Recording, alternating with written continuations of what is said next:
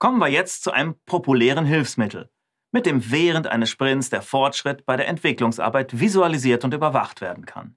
Das Burn-Down-Chart. Oder sein Bruder, das Burn-Up-Chart. So sieht sowas aus. Also hier das Burn-Down-Chart.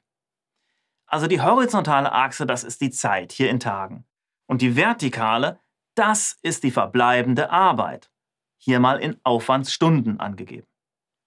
Sie starten also ganz links mit dem gesamten für den Sprint geplanten Aufwandsstunden. Ja, wir erinnern uns. Bei der Sprintplanung wird festgelegt, welche Backlog-Elemente bearbeitet werden sollen und für all diese Elemente gibt es Aufwandsschätzungen.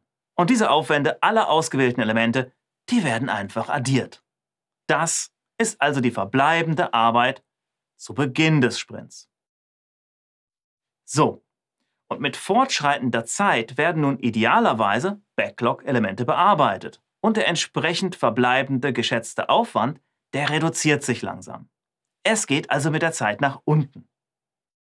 Wichtig dabei, es wird nicht die tatsächlich erledigte Arbeit einfach vom Startwert abgezogen, sondern es wird die geschätzte verbleibende Arbeit eingetragen. Burn down.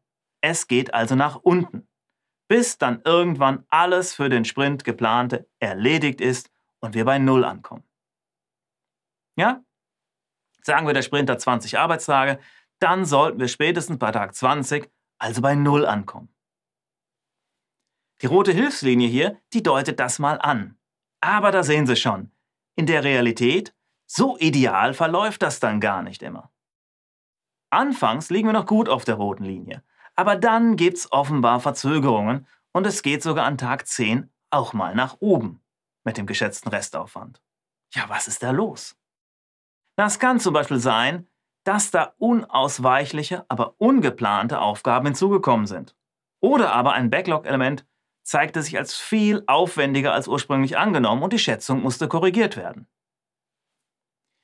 Sind wir also oberhalb der Hilfslinie, dann liegen wir hinter dem Plan. Kann natürlich auch umgekehrt passieren, ja? Dass man unterhalb der roten Linie liegt. Dann wurde vielleicht überschätzt. Es wurden vielleicht unbewusst Zeitreserven eingeplant.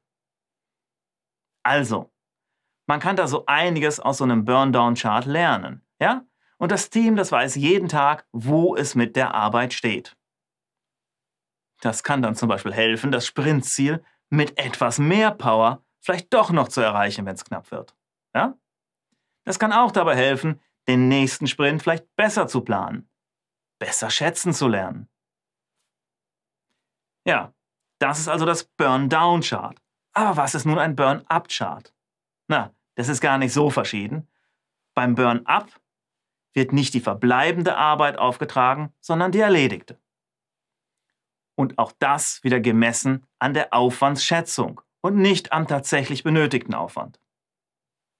Im Burn-Up-Chart geht es also nach oben, bis wir die Zielgerade erreichen, also den geplanten Aufwand abgearbeitet haben. So, das war jetzt natürlich nur ein ganz grober Überblick darüber, was ein Burndown oder Burn-Up-Chart eigentlich ist. Ja, da könnte man sicher noch viel mehr zu erzählen, also wie man mit den Charts konkret arbeitet, was man alles daraus lernen kann und so weiter.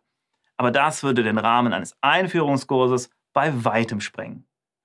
Dazu gibt es dann vielleicht mehr in Zukunft in Vertiefungskursen.